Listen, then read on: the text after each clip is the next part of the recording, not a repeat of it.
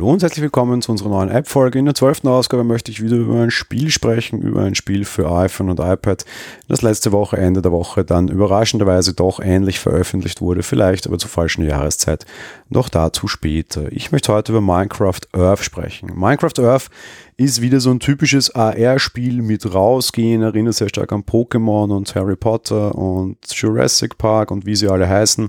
Pokémon Go hat damals ja einen sehr großen Trend also angefangen, den mittlerweile sehr viele Firmen aufgegriffen haben, so auch Mojang. Mojang ja mittlerweile in der Hand von Microsoft und Microsoft hat jetzt eben Minecraft Earth veröffentlicht. Grundsätzlich sehen wir, wenn wir das Spiel starten, eine sehr pixelige, schematische Darstellung ohne Gebäude und Co. von unserer Außenwelt und bewegen uns so eben über die große Spielfläche. Die große Spielfläche ist die Welt. Dort sammeln wir unterschiedliche Gegenstände ein, eben wie in Minecraft. Von Holz über Metall, bis Redstone zu Metall, alles dabei. Dieses können wir dann ohne entsprechende Crafting-Boxen entsprechend weiterverarbeiten und daraus eben Dinge herstellen. Was dann noch dazu kommt und wahrscheinlich der Haupt, eigentlich wesentlich spannendere Teil vom Sammeln dieser ganzen Gegenstände ist, dass Sie gewisse Bauplatten kaufen können und auf diesen Bauplatten dann gemeinsam bauen können.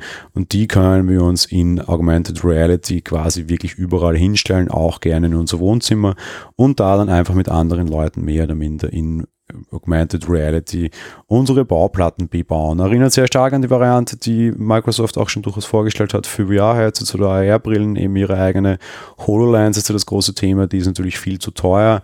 Mit dem iPhone oder iPad geht es deutlich leichter. In meinem kleinen Test funktioniert das Ganze durchaus sehr charmant und ist sehr gut umgesetzt, halt alles sehr klotz, klötzchenartig, ja, runde Flächen gibt es da nicht, aber das ist nun mal bei Minecraft so, das muss man mögen, kennen wir jetzt aber schon.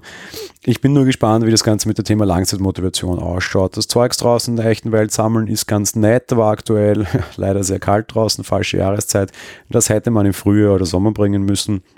Dementsprechend ist es jetzt vielleicht ein bisschen schwierig, Baumaterial-Nachschub zu bekommen, in der Wohnung bauen oder so, klingt anfangs auch mal sehr nett.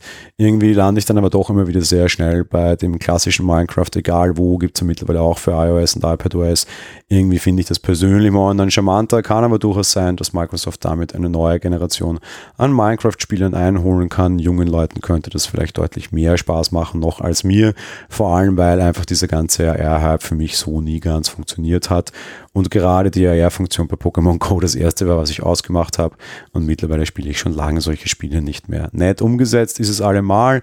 Es ist grundsätzlich kostenlos. In-App-Käufe gibt es. Großartig angedonnert daran bin ich noch nicht. Dürfte so ähnlich sein wie bei Pokémon Go, dass es nicht unbedingt notwendig ist, wenn man dann nicht nicht wirklich möchte, dafür bezahlen möchte, kann man also auf jeden Fall mal runterladen und sich anschauen, was ich euch hiermit auch empfehlen möchte.